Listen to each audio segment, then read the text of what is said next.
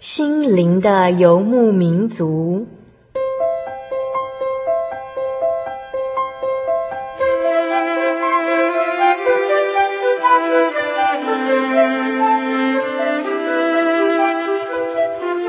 在这个谁都不管谁的后现代社会里，每个人的心灵都是游牧民族。成长的过程就是寻找的过程。每一颗漂泊的心灵，其实都在寻找生命的绿洲。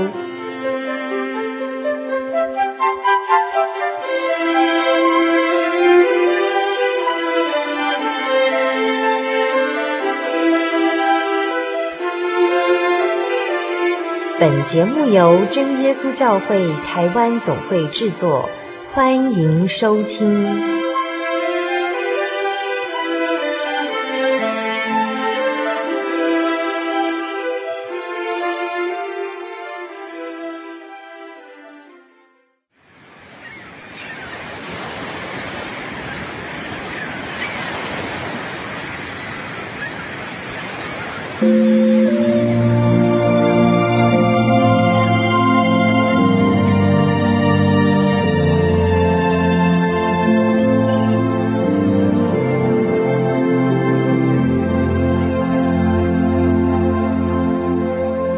椰子逐渐成熟的时候，椰子树就越来越担心了。树这么高，土这么硬，地上又有虫虫在爬。但是那一天还是来到了，椰子离开家了，咚的一声掉到地上，没有一点破损。椰子树呢，嘘了一口气，原来孩子的果皮这么硬啊！事实上，全世界没有一种水果的皮比椰子壳还硬呢。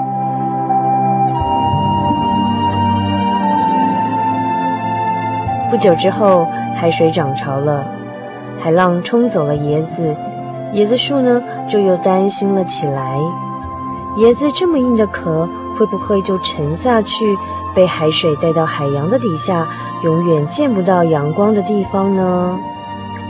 只见椰子在海浪中摇晃了几下，就浮在水面上了。原来椰子壳虽然硬，却有着放松的本事。椰子树比较放心了。椰子在水面浮了一阵子，椰子树又开始担心，海水会不会进到椰子里头，使椰子沉到水里呢？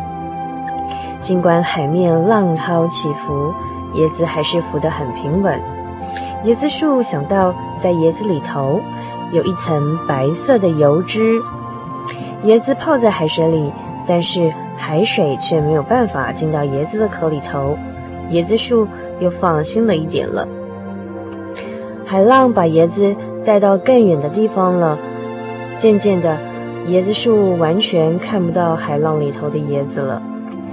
头越抬越高，终于完全看不到了。那一天终于来到了，椰子树回想自己的童年，也曾经这样的漂泊，从一个海岛漂到这个海滩，自己也曾经以为活不下去了。海水这么咸，怎么能食用呢？没想到父母留在自己壳里的水分是干净的淡水，而且有丰富的养分，使自己能维持六个月，完全都不需要外来的帮助。六个月之后，椰子树也已经强壮的可以吸取岸边的干净的水了。希望孩子会珍惜父母留在他心中一点宝贵的礼物，虽然不能供给孩子全部的需要，但是有六个月的补给，也能够让孩子坚强的去面对未来。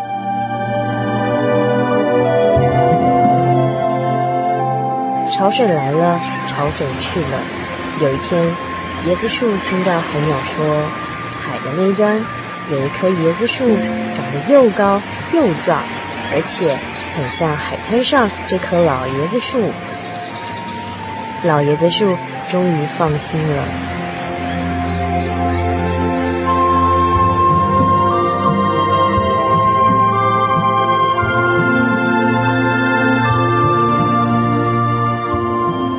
您现在收听的是《心灵的游牧民族》，我是主凡。这篇《椰子树的孩子》摘自张文亮的《牵一只蜗牛去散步》。稍后我们即将进行“小人物的悲喜”这个单元。今天是哪位神秘的嘉宾要到我们这个单元里头和听众朋友一起来分享他的生命故事呢？请您千万不要走开哦。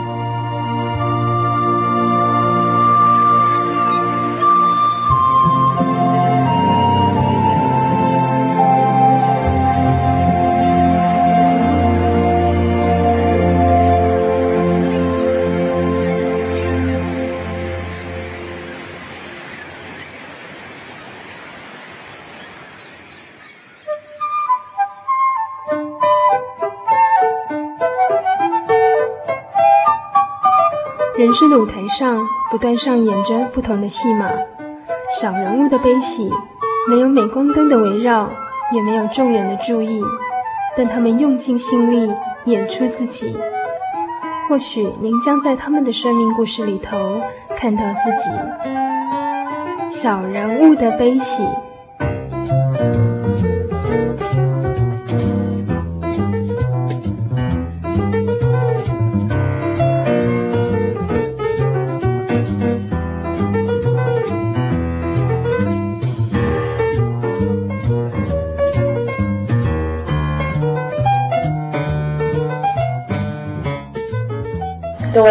的游牧民族，在空中的朋友，大家好，我是主凡。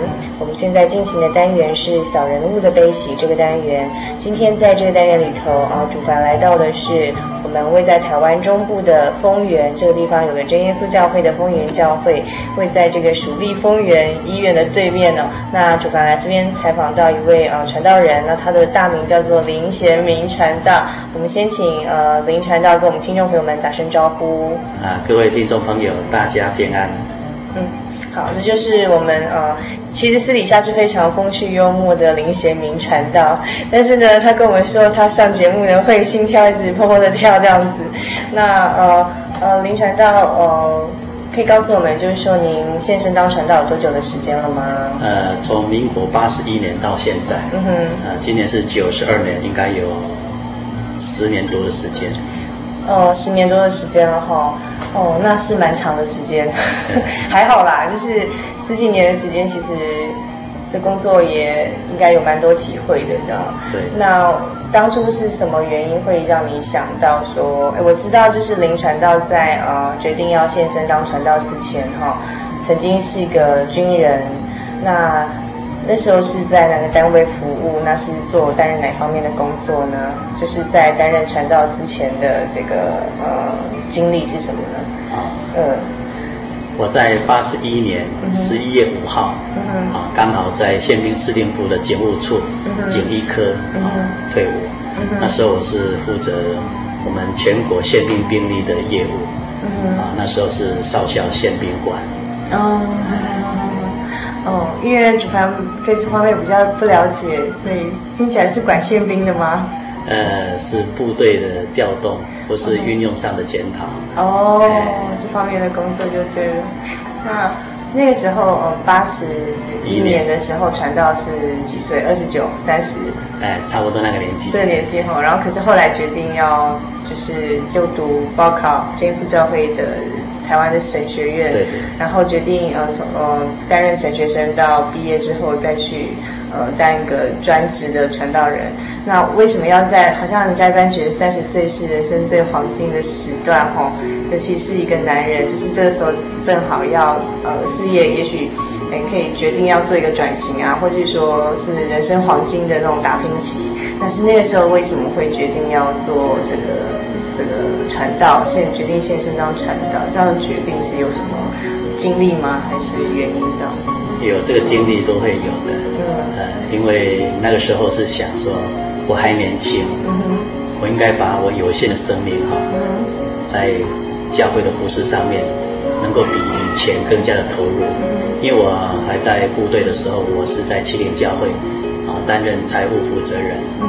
在那里，哦，教会就已经在教会所担任工作，对对对对，就是我们西区的那个大溪哈，大溪那个七顶教会，啊，那时候有接触到教会的那个事工，那是因为利用我们下班时间哈，或者是假日时间来帮忙教会的工作，啊，那时候感觉说我还年轻嘛，三十几岁，那应该趁着还年纪轻的时候啊，把我的生命哦奉献在教会里面，那更要紧的是因为。我们这个家族从过去到现在，这走过来的这条路啊，有很多恩典。我父母亲是在重病的情况下，啊，因为耶稣的救恩，来进入我们基督耶稣教会。那我个人的成长过程，以及在部队这样的服务哈，也经历了很多了，所以感受说，只有哈来到主的面前，而这样的服侍最有价值。哎，是这样。那就我个人来讲。父母亲的信仰毕竟是他个人所体会的，那有时候要转嫁到我们身上，可能那个感觉哈，那个力道可能又是不大一样，所以有时候啊，要自己体会一下。我在这跟听众朋友说明一下好了，就是说其实呃呃，有些基督徒他是自己来找教会找的，就是神带领他来找到教会的。那这个不同就是说，那算是我们都讲第一代信徒啦。第一代比较有体验，但是但是到了我们生的第二代，就等于从小受洗基督徒之后，呃，就是从小习习以为常的这个哦，在教会或者说听爸妈讲的道理，到就自己真的长大认识神，然后真的是认识自己这生命中的这个主耶稣是是还是需要经过一段历程。那刚才林传道跟我们分享是说，从小啊，林传道就常听爸爸妈妈讲说他们以前的恩典啊，可是到后来呃，是自己刚那个。传道有讲说是呃，在当兵的体验，说让你想到说啊，后来就说退伍之后想要去献身当传道，到底是哪些体验让你真的认识到说这个不是爸妈的信仰，而是说真的是我我的信仰这样子？呃，因为我大概高中毕业，那就是民国六十九年，六九年我高中毕业后，我那就是一个选择，第二考验说我有没有这个机会让我继续读书啊？高中毕业对对对对，因为我家里。本身就务农的，哦，也比较贫困一点。如果今天我要继续升学，可能家里面没有充分的这些资金，然后没有钱让我继续哈读书嘛。那我想说，我应该哈去读军校，因为那个时候哈一个月最起码还，我记得六九年的时候，我还领年一个一个月领三千三嘛，啊还有钱可以赚啊，对不对？啊还有学历嘛，啊只要我愿意，啊程度够考上了，我就可以。免费哈，读书又有学历，哎，对对，我就想是这样。好，那因为我那时候在想说，如果我要选择是哪一种兵种啊，或是哪一种军种，我在想，我看那时候的招生简章，一看陆军，其实陆军比较土哎，哦，比较怂，比较封闭一点的。那时候感觉是这样。那如果讲空军嘛，空军可能要开飞机啊，我有惧高症，开飞机我敢吗？对不对？然后我想说，如果不是空军的话，就是黄炮啦，或是警卫啦。那个当陆军差不多嘛。那如果海军，海军除了那个后勤部队在岸上，其他都是在海上，那是很漂泊。想想那选什么比较好？那刚好以前啊，我们这个教会里面有几个刚好都是当宪兵嘛。啊，像我们现在淡水教会一个黎尊敏啊，哦，他淡水他是，呃，他是宪兵嘛，就是当成义务役的时候去当宪兵，后来就转去读警总的干训班嘛。那好多人都他是当宪兵啊，义务役的。那他想我去读宪兵学校好了。嗯。那我看那个课程里面，这个课程哦，蛮新鲜的。嗯。像是什么验枪血啦、指纹血啦、哦文书鉴定，好像很多啊刑事案件啊、犯罪侦防的那些课程。我觉得学这个蛮不错的，一方面看到那威武的宪兵嘛，二方面的课程的内容蛮有意义的。哎，我就选选择宪兵学校。所以就是因为这样的关系，所以就决决定去念宪兵。那我去读宪校第一学期啊，我们第一学呃，我们总共要读六个学期嘛，三个学年六个学期。第一个学期我们就读到一本书了，那本书也是有震撼，而那本书也让我感觉啊，说我还年轻嘛，啊，那个时候我读的是叫法医学。啊、哦，那法医学可能要 要看看尸体啊，要做些解剖的啦。嗯，当然我们这个程度还不够到那种医学专业啦。嗯，不过我们要了解一些皮毛。嗯，啊，比方讲一个人假定他在一个意外的这种情况下死亡，那么我们要做很粗浅的研判，他大概死亡多少时间？啊，所以这个法医学在提供一些资讯啊。啊。那时候我们的学校老师啊，啊，都是那时候要警官学校的老师来帮我们上课，哇，拿了好几好几本那个那个啊相片，哇，相片好几叠，那大家在看啊。我同样很有这个兴趣拿来看，不过让我看到这些相片以后，让我很多的改变。嗯，就是一个人啊，他或许在他生前的时候，他的打扮非常时髦，或是他很有成就、很有地位，可是那个死的样子啊，就是很难看。所以人活着那一口气，到底要用在哪个地方？所以想说，我今天要当军人哈，当军人拿着枪啊，说好听是保国为民嘛哈。他说比较比较没有志气的话，就可能想说。要跟人家过着一种哈拼命的生活了，哦，因为你拿着枪要保护人家，或者你的枪要要攻击对方的话，你总是有生命的威胁嘛。所以想当军人，在这种生命的威胁比较啊比较明显的情况下，那你生命的意义在哪里？所以那时候我就一个震撼，说，我高中毕业去读军校，我哪一个地方不写写出宪兵形象？好，来看到这个法医写，然后我想说，我还继续要在军队这样吗？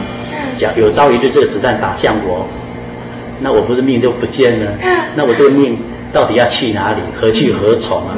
那我还年轻啊，我活着在做些什么事？啊，所以那个时候我就有一个一个想法说，那我应该把握这几年的时间啊，一方面我有一个历练，知道这个社会或者说军队里面的一些动态，那我有一个改变或是学习的机会啊。那二方面讲说，我父母亲的恩典这么大，哦，在我们生里面应该有一个耶稣。啊，在我们今生成为依靠嘛，那要紧的是死了后灵魂要跟着耶稣到天国去才对啊。所以想啊，我应该好好的啊，在信仰上好好追求。嗯，所以我记得那时候每次到假日啊，礼拜天早上九点啊八点就休假，晚上九点要回来，一个礼拜才有这么一次的休假时候。我记得我那时都经常去那个新庄教会。嗯，那时候新庄教会的驻牧传道叫张国清传道。嗯。啊，他也到我们学校去会客，这是我有生以来会客，会客就是到我们宪兵学校，我们宪兵学校在五股嘛，刚好是在新庄教会的范围里面，他就来会客，是我毕生以来第一个传道到部队里面来看我，哎，那我服务了十几年以后，从来没有传道到部队看我，不过那个给我感受蛮深的，就是说我们应该接近教会，那传道的关怀，让我们在属灵的生命就有一种。着力点了，这样，所以慢慢在这种累积里面哦，感觉应该要来哦，在信仰上好好追求啊，或者像我们很多的同学，大家知道年轻人嘛，来到这个行业，来到这个军队里面，无非就是升官嘛，在一个有一个成就感嘛，所以大家在这个职务上哦，就比较容易去做竞争啦。我们说良性的竞争啊，要占缺嘛，我中位就要占上位缺啊，哦，我幕僚缺就要占指挥职的缺嘛。因为这样你的发展才有前途啊！嗯，啊，那我就想说，我顺其自然嘛，嗯，是这样的。我如果要说起来，真的很多的历练啊。说我军校大概三年毕业后，我抽的第一支签啊，让我很讶异。嗯，我从此进入到我们政府最核心的地方。哪里呢？哎，那个是我们那个时候叫蒋经国的时代。哦，哎，我刚好抽到一个签，叫做两幺三营。宪兵两幺三营，那个时候是叫特勤营。特勤营的意思就是说，是属于总统安全随扈的部队啊。啊，那个时候大概有五个宪兵营负责的工作。我呢，我就抽到这个营，刚好在梅庄，梅庄就在明传商专，啊，现在叫明传大学旁边，啊，就是那个啊研一所嘛，就士林官邸。啊，那附近好像有有军营这样子。对，我就在那边，那个是我们的指挥部在那里，啊，我的那个营在那里，就随扈营。所以有机会啊，看一看我们心目中的总统 长什么样子。啊，这是一个土包子乡下人来到城里面，看到国家元首，哎，这是件是一种经历啊。哦，除了说哎有机会看看国家元首之外，对信仰有什么特别的想印象吗？呃，是这样，因为我们负责的那个时候，我负责是随护任务，嗯，随护任务跟他驻家的这个官邸的警卫又有区别，啊，随护任务就是说，他如果要到外县市去的话，我们之前一定要先到达，所以所以义制的工作我们要做，啊，我在那边当排长，义制工作要做一些演练啊，啊等等的工作，啊啊有一次啊，那个应该是在七十。大概是七十二年左右。嗯，那时候我们总统刚好生病嘛，嗯，就是住在石牌那个农民总医院，嗯，然后刚好住一个月。嗯，那是我第一次哈去总 去做实际上哈，我们在叫联合警卫业务上第一次的勤务。嗯，我那时候稍微排长很菜，嗯，好，那我们就。整个脸就拉到那个石牌那个农民总医院，然后按照我们原来既定的那个病历部署就散开来。那时候我在想说，总统你好伟大，因为那时候很单纯嘛，年纪又轻嘛，从来也不知道什么叫政治嘛。嗯。啊，那电视上我们看到总统出来，你看文武百官，怎么那个壮威武啊，或者是什么那个雄那么雄伟的那种那种现场，那我看到总统，心想说，总统你还会感冒生病啊？总统，你还住院啊？所以想想，哎呀，你再怎么伟大的人物，还是会生病。哎，你还是跟我一样嘛。只不过因为你职务或者你的历练不简单，所以你当总统嘛。那讲回来，你还是带有肉体之躯嘛。你还要生病啊？你再这么伟大，还是不见了。好，所以想想说，啊，我也应该把这个生命啊留着啊，给主耶稣用。尤其因为在一个夜里面啊，当然会有很多人到。农民总医院哈来探视嘛，那这是一个夜里面，我们几乎是白天哈啊在做一些讲员呢，就睡觉了啊休息了，那晚上才出来，所以我们大概都是 夜猫子。那靠近阳明医学院啊，阳明大医学院中间刚好有一个叫做啊宝景公墓。哦，公墓。哎，对，我们那时候也有个。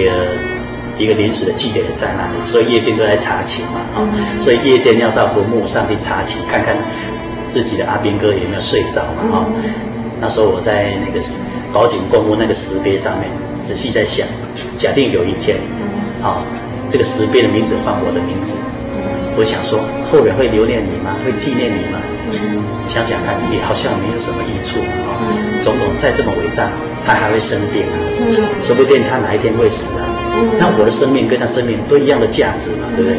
假定我因为某种情路上的缘故，我也牺牲了，我顶多名字留在那里而已啊，我应该留什么？想想，你看我还年轻啊，该走就走吧，啊，应该是挥挥衣袖，不要留恋什么。这是有一些动机的，啊，这些动机从父母亲来的，加上在这个所读的这些课本，啊，在实物上一些有点感动啊，就说。我应该对人生的方向有一个比较确切的认识，我应该走哪一条路，是这样的。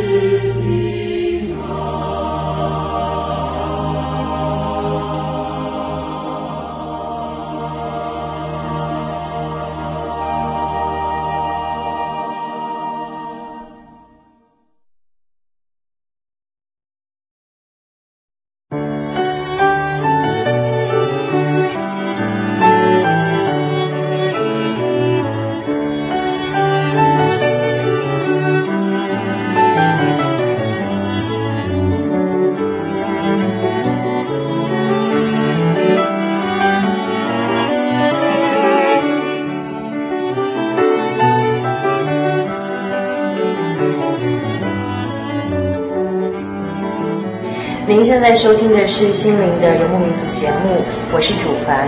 我们现在进行的是“小人物的悲喜”这个单元。今天在这个单元里头，我们邀访到的，呃，是我们目前注目在真耶稣教会、丰源教会以及卓兰教会的呃林贤明传道。他刚跟我们分享到的是，呃，这个高中毕业之后，考虑到这个经济的因素，所以决定去呃就读。宪兵学校，然后毕业之后呢，就当军人。那他刚刚跟我们分享到，他是怎么样从军人这样的一个经历，然后到想当主耶稣的呃。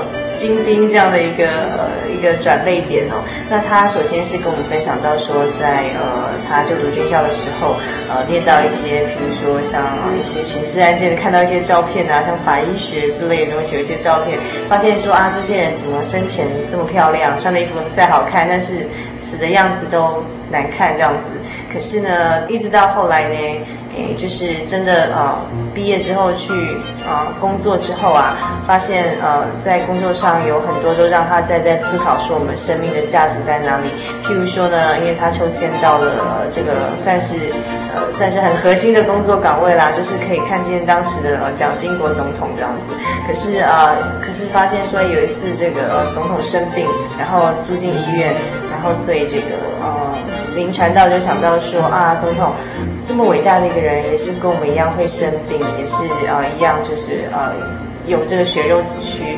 那也是后来就是因为他工作的地方临近一个呃公墓，所以就常常在这个生跟死之间啊做这样的思考。然后也就是想到说，哎，后来就是呃三十岁在这个黄金的年华的时候，决定说退伍之后要献献身当传道。那呃。就刚才刚刚跟我们提到这个经历之后，那所以退伍之后就是直接进到我们真耶稣教会的神学院来就读了吗？呃，这个地方有一个转折了哈。那、哦、民国八十一年啊，我八十一年的时候，我还在宪兵司令部服务嘛。因为我负责的业务是兵力的调整，啊，或是兵力的运用。这个业务说实在话还是蛮大的。哦，因为我每次参加一些相关的会议啊。我感觉到其他的军种，人家是中校或者上校在负责，我是一个小少校，就要负责这个业务。有时候接的这个业务量很大啊。呃，那那个时候因为刚好是以前有一个叫警备总部哈，他要裁撤掉，那么裁撤掉所留下的一些工作，他要做相关的检讨。那有有些单位就认为应该由我们宪兵的兵力啊拨补过去做一些应用，这样的话在整个法律上。能够扮演这个治安的工作，因为宪兵他本身在法律上有司法警察这个身份，所以用这个身份能够协助做一些海岸巡防的一些工作嘛。那所以说要把兵力拨给啊这个单位，那个单位的名称那时候还没有定出来，后来就知道就是海岸巡防司令部嘛。啊，所以又要有一部分的宪兵到海岸刑防司令部去，也就是说等我的人要给别人用，从此就变成他的人了。啊，这要检讨了。我正好负责那个业务，也在那个时间点负责这个业务，我要退伍了，所以我就跟我长官讲说：“你赶快找人家来衔接，我要走了。”哦，那当然了，我的长官哦，他也不愿意我走，所以他特地要到我家去拜访我太太，希望 有个机会跟留留下来。哦，我记忆很深啊，因为我这个长官哈，他也是长老教会的信徒，有一次啊。我就把我的意见跟他做一些报告，说我要退伍，嗯。啊，因为他特地到我家来啊，好像很殷切，希望我能够留下来。一方面，这个业务的工作哈比较繁杂，啊，二方面没有人像我这么进入状况嘛，因为他还不断的提报相关的单位协调联系，我很多复杂的，所以他希望我能够留下来。那我既然要离开了，我就在事先跟他做报告嘛，他就讲说你不要当传道了，一直要留影。那我还是跟他说抱歉，我个人有这个心智，那父母亲也这样的叮咛啊，说我应该选择这条路，所以我在八十一年的十一月五号啊就退伍了。啊，退伍距离到报考升学院大概也最起码半年以上。那时候我心里很彷徨啊，说我把我军中所有的人脉、所有的经验或所有机会全部放弃掉，我现在投入到一个很陌生。或是一个不确定的将来，我要从我这个叫做取舍，但是我要从何下手？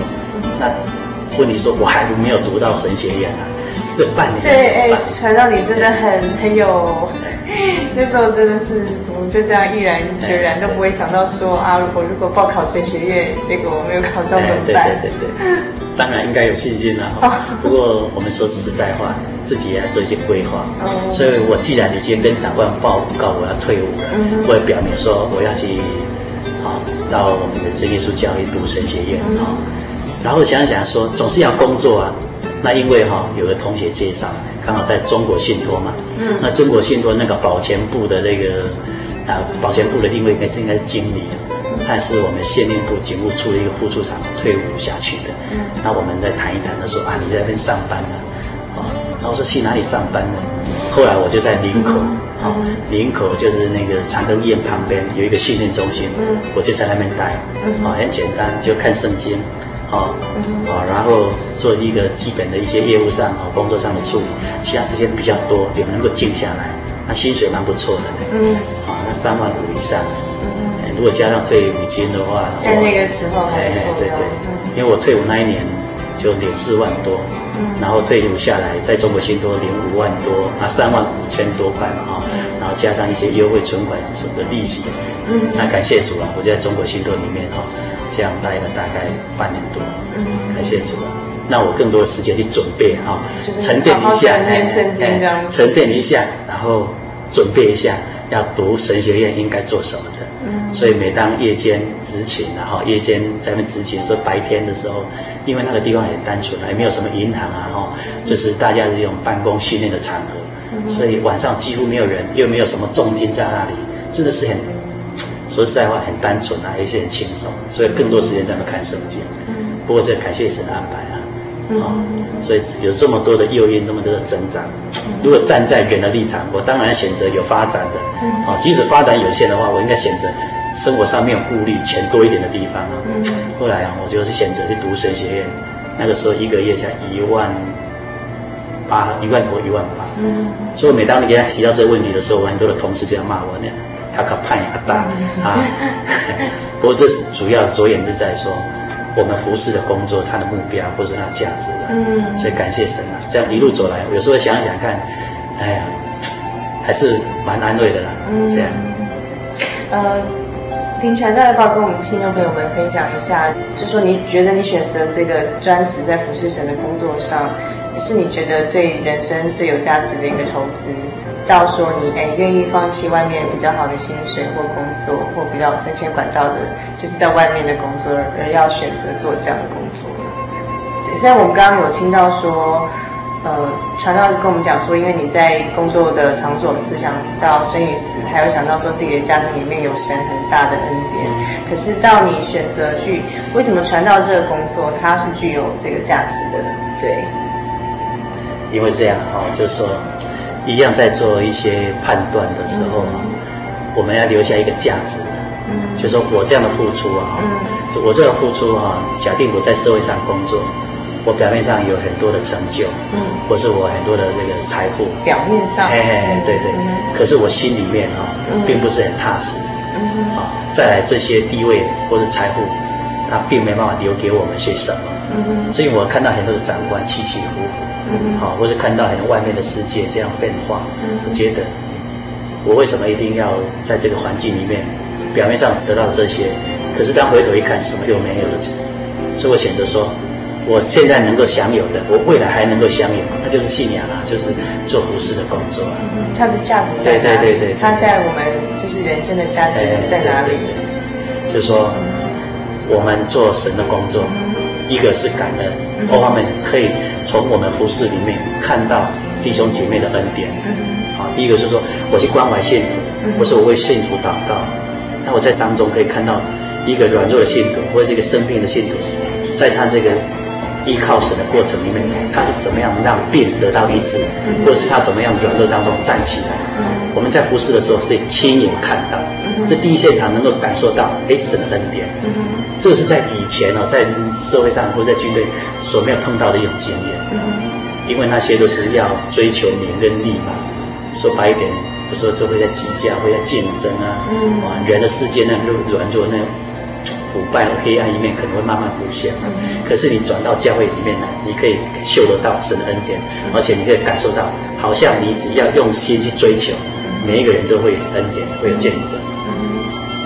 更要紧，像我们当传道，每天看圣经，以前不懂，那现在慢慢的去品味它，你会好像发现圣经里面有很多我们从来没有思考过的，它就慢慢提供一个方向给你。这是书本也找不到的，或是你的社会上经验也没办法去发掘的，这样很好。看到人家的恩典，然后自己在读经的看到很多啊在真理上的一种体会，就是说圣经所讲它并不是空话，它能够跟我们的生活做呼应。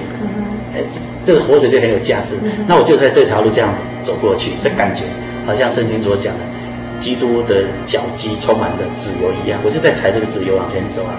所以我觉得这是人生最大的价值。嗯，所以不只是投入呃传道这个工作之后，感受到是不只可以服务别人，嗯、然后看到神怎么样带领别人，然后当中就是有更多的这个体会，就是在读圣经的时候可以读到一些隐藏的吗哪，就是灵性可以得到比较多的满足这样子。然后还有就是就是我们知道，不像说外面。在外面工作，他可能也许呃物质的报酬稍微高一点，但是那只是今生短暂的。那所以传道他想想到是更重要是我们永恒的那种生命永恒的这个价值在里头。那不好意思，我问一下传道，那你后来其实我们知道，当从传道的工作还是有很多辛苦的面，说他有很多其实呃。也是也是会让人家，我想应该会有一些挫折的地方。你你当了传道之后，有没有这样后悔过当初的决定？这样？呃，夜深人静的时候，嗯，是人最感性的时候，嗯，因为站在人的角度去思考问题，嗯，啊，那个时候最挂念的就是家，嗯，啊，因为我神学院毕业以后，嗯，我就总会差派我到台南。那我家目前住嘉义嘛，到台南如果刚开车到麻豆，就四十分钟，然后在台南可能要加二十分钟，给你一个小时多的时间。那因为传道工作大部分时间就在教会嘛，啊，那你就跟太太啊、小孩子就聚少了，啊，就离多了。那有时候在夜深人静的时候，就想说，我的太太、我的孩子现在做什么？当然电话联系哈，可能会安慰一下下来。但是感觉好像不够。嗯，这时候如果看到教会软弱了，嗯，那弟兄姐妹很软弱，那在我们这个我们说我们的这种这个善意的规劝或是勉励，还感觉说没有什么起色的时候，自己有点灰心说，说我这么有心，我们说狂妄一点说，我这么有心抛开一切来到你这个地方来，你们为什么连听都不愿意听呢？嗯，啊，这个时候有点灰心，嗯，啊，会灰心了，那个灰心就会想说，想当年。啊，一句话可能大家都会听。现在啊，一千句话没人会理你，是这样。啊，可能会有这样的一个挫折。嗯。不过感谢神嘛，主耶稣来到世界，他也是这样，对不对？啊，他不管是在讲道也好，或者是他神迹也好，啊，尤其在讲到那个啊生命之粮的道理以后啊，很多人难理解，离开的越来越多。啊，直到啊彼得啊，你还归跟从我吗？比如说，你有生命之道，啊，我就是要跟从耶稣嘛，啊，这时候有时候也想到还是有软弱的，我大部分哈，绝大部分哈，看到很多可爱的一面，尤其我们信徒非常单纯，非常可爱，嗯嗯，我想讲一个见证哈，哦，我们台南教会啊，有一个叫做方清才哈，方弟兄，我觉得很好玩。他有个特征啊，总是在身上挂了个霹雳包啊，啊，我不晓得他霹雳包到底是有多少多少新台币啊，我从来没有问过他，我好我没有说他打开看它里面是藏什么隐秘，他总是有一个特殊的一个标签哦，就是一个背包。他原来是在长老教会，啊，在长老教会，他有一个房子啊，租给人家，就在台南教会啊，就我们成功路，房子租给人家。所以他不用怕那个哈，生活上有问题。嗯。可是他那时候有那个胃病哈，胃病。他有一次啊，我听说我们台南教会就布道会嘛，嗯。那也有很多那个青年就在远东百货公司，在那个民族那边发传单。我们的方清才弟兄啊，路过了，他有看到这个传单，他一看，哎，真耶稣教会今天是布道会，他好奇，我是长老教会，嗯，我也是信耶稣的。这个教会就在我们家隔壁耶，我总没有看过这个教会，他到底在讲些什么？他很好奇啊，他就进去。我听说，因为那时候我还没去台南嘛，那时候呢，他就在一次的祷告当中得圣灵，他体会了，哎，原来啊，真耶稣教会有神的连同在，他是真的真耶稣教会，他真的教会哈，然后请他的爸爸妈妈哈，他们就让我们教会来。哦，这是我还没到台南教会注目的时候所发生的。啊，然后我到台南教会的时候，他就经常到教会。那有时候我们去拜访他的父母亲啊，但是总是感觉哈，因为我们长期以来有一种刻板印象，说我已经信耶稣了，我这个耶稣也是耶稣嘛。或许在圣经的解释上，各个教会可能有不一样，但是毕竟我都神的儿女嘛。或许恩赐有别，你有圣灵恩赐，那我这边有爱心的恩赐啊。可是通通都是神的教会嘛，哈，他们的理解力是这样，不能够了解圣灵是普世的、共有的、共有的一种恩赐，就是一般来讲就普遍的恩赐嘛。啊，他们把恩赐把它狭隘解释为特定恩赐。那我就跟他谈这些，有时候他跟他父母亲谈这些，父母亲从来不会理解这一件事情。直到有一天呐、啊，那个我们方弟兄啊，他说经常跟传道讲，传道。我觉得这个地球在转动呢，因为他脑部长瘤啊，哦，哎，脑部长瘤，这地球在转动，哦，他有时候骑摩托骑到最后可能是很容易摔倒，呃，他就到那个台南那个奇美医院哈、哦，去做检查，那检查结果就是脑部长瘤了，那这个瘤到底是良性的恶性不知道啊，但是要开刀。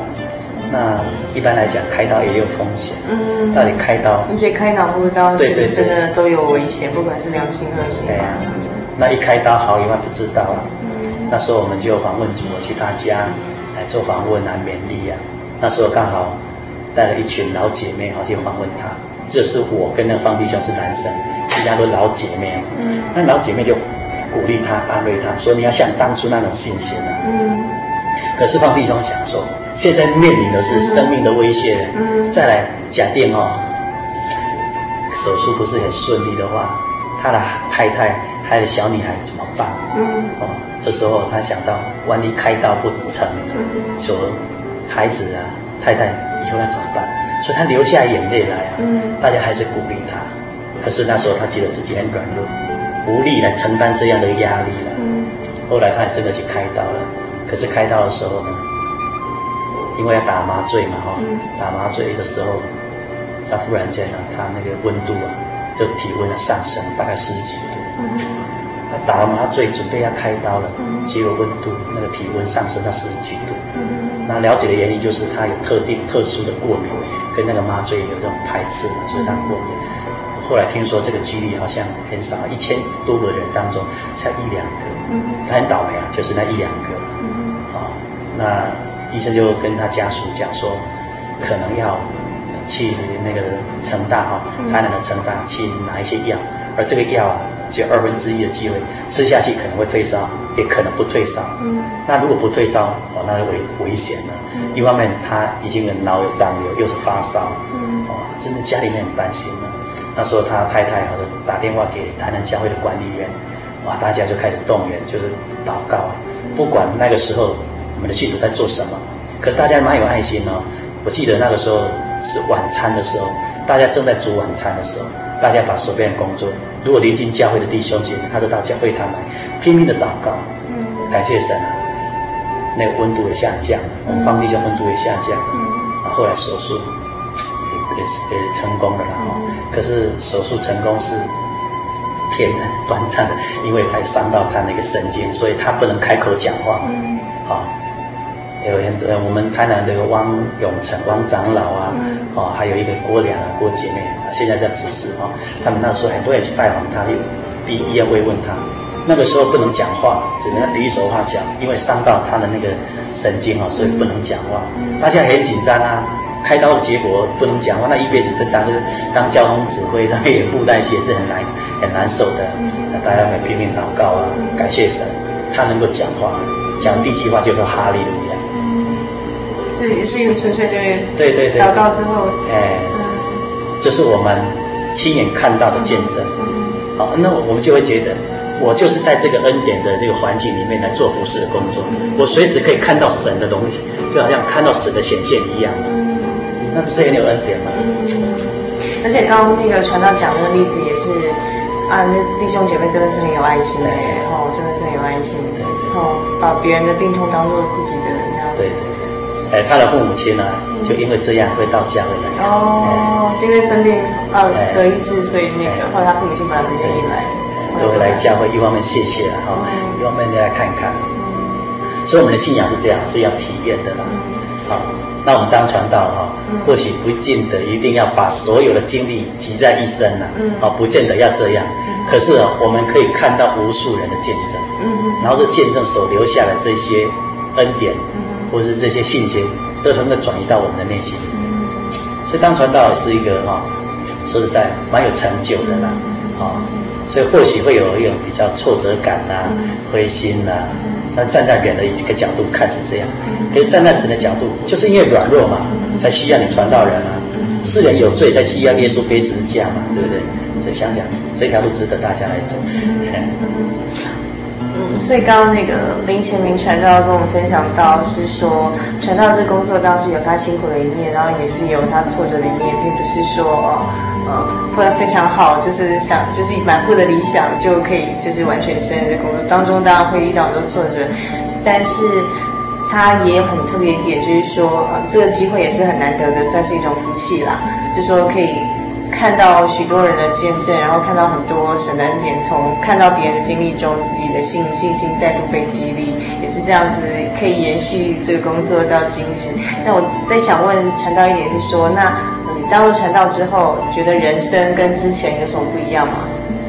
呃，最重要就是个人个性上的改变。嗯，因为我们过去在读圣经，或者过去在祷告，有时候那个投入。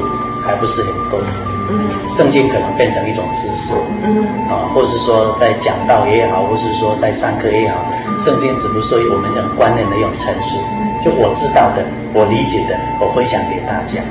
可是那个的神的道理里面那个灵啊，那个生命那个感受啊，也就是那个改变的那种感受，还没办法体会出来。所以以前啊，我经常利用闲暇的时候会看圣经，画圣经，很多标签啊，画一画，甚至把以前的这个什么圣灵夜刊呐、青年团契那些都拿来当笔记簿哈，用在那边重新的把它誊写过一遍，或者买一本簿子在那边誊写，主要是说我能够记更多的经济，或是了解人家是怎么营业或解释的。啊，以前经常在做这个工作，可是接着没有什么改变呢？脾气还是很不好。尤其哈那个军队那个环境哈，可能要塑造出这个很严肃、很刚直、很有魄力哈，可能是这样的啊。结果圣经也没有什么没有改变嘛。圣经的话只不过是我脑海中里面的一个知识。或许人家跟我谈到耶稣的时候，我跟你我可以哈跟他哈条条是道的跟他介绍介绍耶稣嘛。可是神的道理跟我的生命呢，好像没有点关系呢。嗯啊。那读了神学以后，就慢慢要变了，不是慢慢要变，不是因为工作或是职务上要变，而是我们自然就会有转变。你说包括行为吗？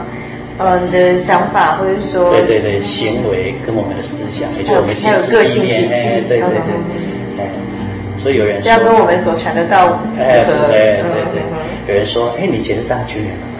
嗯，哎，有一次啊，因为我车子刚好故障，嗯。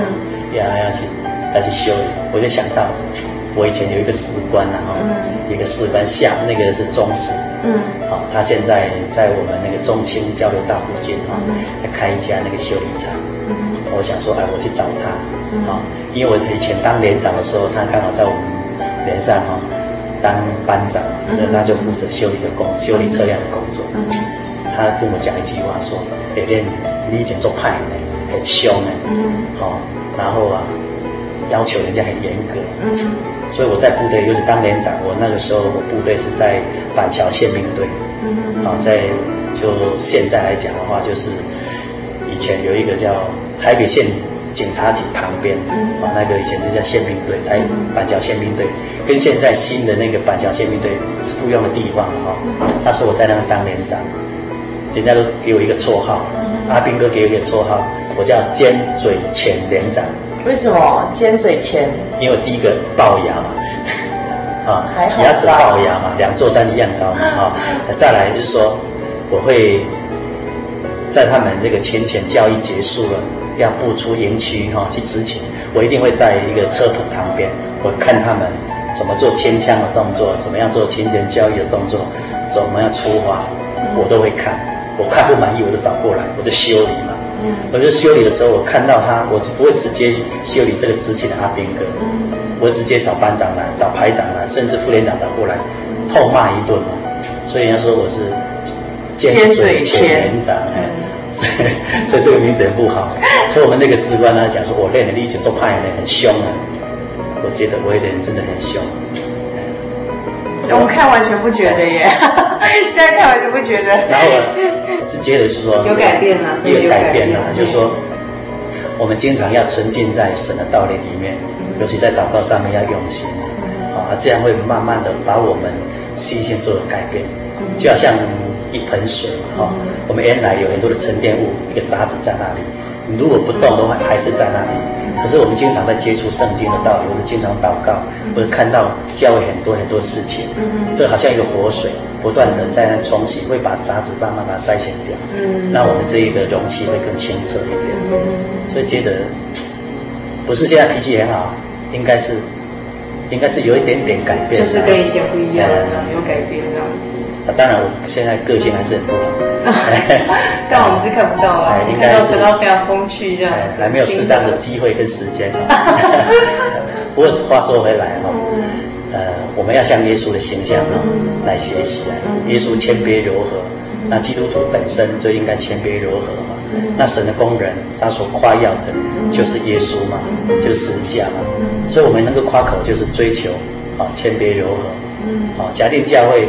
大家不谦卑、不柔和，讲的前世、讲的地位要求，那么就跟圣经不一样。那传道人如果站在台上，指头就是要求别人做的，自己都没有改变，那么在身教上面来讲，你就是打折扣了。我感谢神啊，我还没有完全的啊追求。对啊，大家都是一样的。不过很高兴听到传道跟我们分享说，呃。其实，在人生价值观、生命优先顺序的思考一下，选择走传道这条路之后，就是呃，有更多跟以前不同的地方，包括说读圣经读到隐藏的妈妈，或是说呃，甚至我们的性情在改变，甚至在虽然遇的工作上一定会遇到挫折，但是可以更有有更多机会看到神的恩典来勉励我们这样子。那这是我们觉得我们不是这个工作，但是听到传道这样分享，觉得很有趣，也觉得蛮感谢的地方。那我们今天非常谢谢呃林贤明传。道到我们的节目当中来接受我们邀访，然后跟我们分享他生命中许多的见证。我们希望下次还有机会，呃，林传道再跟我们分享更多其他的道理啊，因为传道的讲道是非常有趣幽默的这样。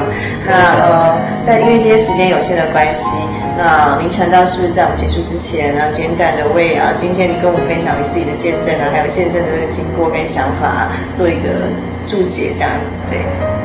呃，耶稣哈，他是我们的救主，啊，他是道成肉身来到世界，为我们承担我们的罪，可是他也背着我们啊来走这一条天国路，所以耶稣没有抛弃我们，没有丢弃我们，所以我们只要有什么劳苦，有什么重担，我们只管到主耶稣啊跟前来，因为凡劳苦挑重担的啊，就能够得到安息，所以用这句话大家互勉。啊，生活中不怕有理，因为有耶稣帮我们承担了。好，我们生命的改变不是我的力量，是神的灵带领。嗯，这样。好，所以刚刚呃，传道跟我们讲到了，呃，劳苦重担，觉得自己有很多重担的人，可以到主耶稣来这样子。他可以平息我们在世上的劳苦，做我们生命中最好的安慰。那如果你听到我们今天林贤明传道跟我们分享的节目内容非常有兴趣的话，欢迎来信到我们节目当中来索取今天的节目卡带，或者是参加我们的圣经函授课程。来信请寄到台中邮政六十六至二十一号信箱，传真零四二二四三六九六八，注明心灵的游牧民族节目收。那我们今天非常谢谢林传道，下次请一定要再拨空到节目当中来哦。OK，谢谢你。嗯。谢谢大家。